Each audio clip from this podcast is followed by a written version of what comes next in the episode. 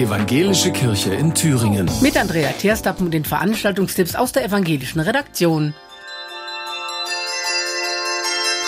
Der Handglockenchor Gotha spielt morgen ein Benefizkonzert zugunsten des Vereins Queerstein Gotha. Ab 17 Uhr sind in der Augustinerkirche Gotha Originalkompositionen für Handglocken zu hören, aber auch neu arrangierte Klassiker und bekannte Melodien. Mit über 40 Spielerinnen und Spielern ist der Handglockenchor Gotha eines der größten und besten Ensembles in Deutschland. Der Verein Queerstein Gotha setzt sich mit Aufklärung und Unterstützung gegen die Diskriminierung von queeren Menschen ein.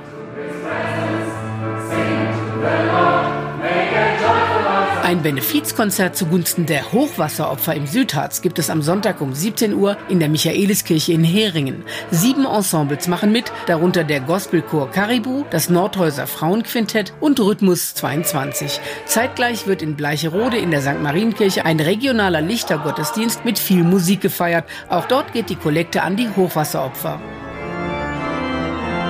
Zur traditionellen Neujahrsorgelfahrt lädt am Samstag und Sonntag Matthias Grünert ein. Der Frauenkirchenkantor spielt morgen ab 14 Uhr festliche Barockmusik in der Nikolauskirche Judenbach, ab 16 Uhr Orgelromantik in Fechheim, ab 18 Uhr gibt's in Eisfeld ein Bachprogramm und morgen um 20 Uhr heitere Orgelmusik in Reichmannsdorf. Am Sonntag spielt Matthias Grünert dann Orgeln in Sitzendorf, Frauenpriesnitz, Bad Klosterlausnitz und Greutschen.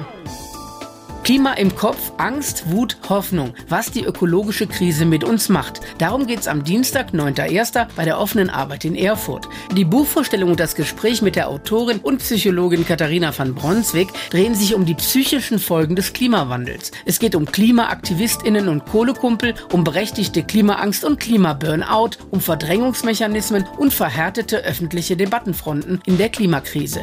Am Dienstag um 19 Uhr in der evangelischen offenen Arbeit Erfurt alle Allerheiligenstraße 9. Andrea Terstappen, Antenne Thüringen, Evangelische Redaktion.